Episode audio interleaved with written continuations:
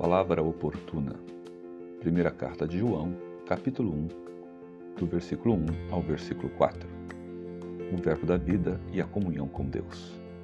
O que era desde o princípio, o que temos ouvido, o que temos visto com os nossos próprios olhos, o que contemplamos e as nossas mãos apalparam com respeito ao verbo da vida, e a vida se manifestou e nós a temos visto e dela damos testemunho e vô-la anunciamos, a vida eterna, a qual estava com o Pai e nos foi manifestada.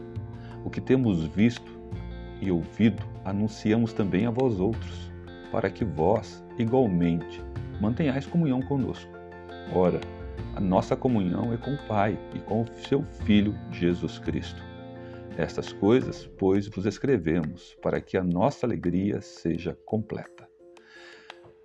Esta é uma passagem que o apóstolo João escreve, fazendo um resumo da sua história pessoal, um resumo da sua história com Deus, um resumo da sua vida espiritual. João descreve que ele era, de fato, aquele que tinha visto, ouvido e os seus próprios olhos conseguiram enxergar a realidade da mensagem divina ao seu coração ele diz que ele contemplou, as suas mãos apalparam, ou seja, fatos incontestáveis a respeito do Verbo da vida. Ele está falando do Logos, Jesus, a verdadeira palavra, a palavra de verdade. E ele diz: E a vida se manifestou a nós e nós a temos visto. Dela testemunhamos também vô-la anunciamos. Ele está falando sobre a vida eterna, a qual Deus prometeu àqueles que creem no seu Filho, Jesus Cristo. E ele diz aqui, a qual estava com o Pai e manifestou a nós. O que temos visto e ouvido, anunciamos para vocês, para que tenham comunhão conosco.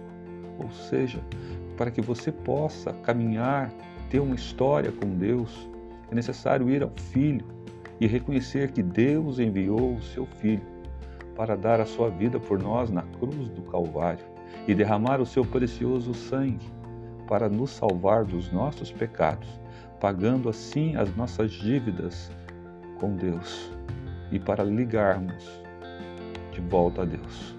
Portanto, o que Jesus veio fazer veio salvar o perdido, como eu, como você, neste mundo de trevas, e veio dar a certeza de uma vida futura, a vida eterna, que só é encontrada na pessoa de Jesus Cristo, o Filho de Deus.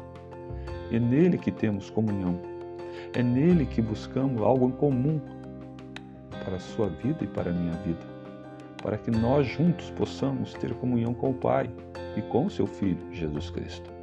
Portanto, João testemunha, ele tem uma mensagem e ele tem uma pregação sobre isto. Portanto, João traz para nós aqui um conceito de vida, um conceito de que de fato é aquilo que agrada ao Senhor Deus.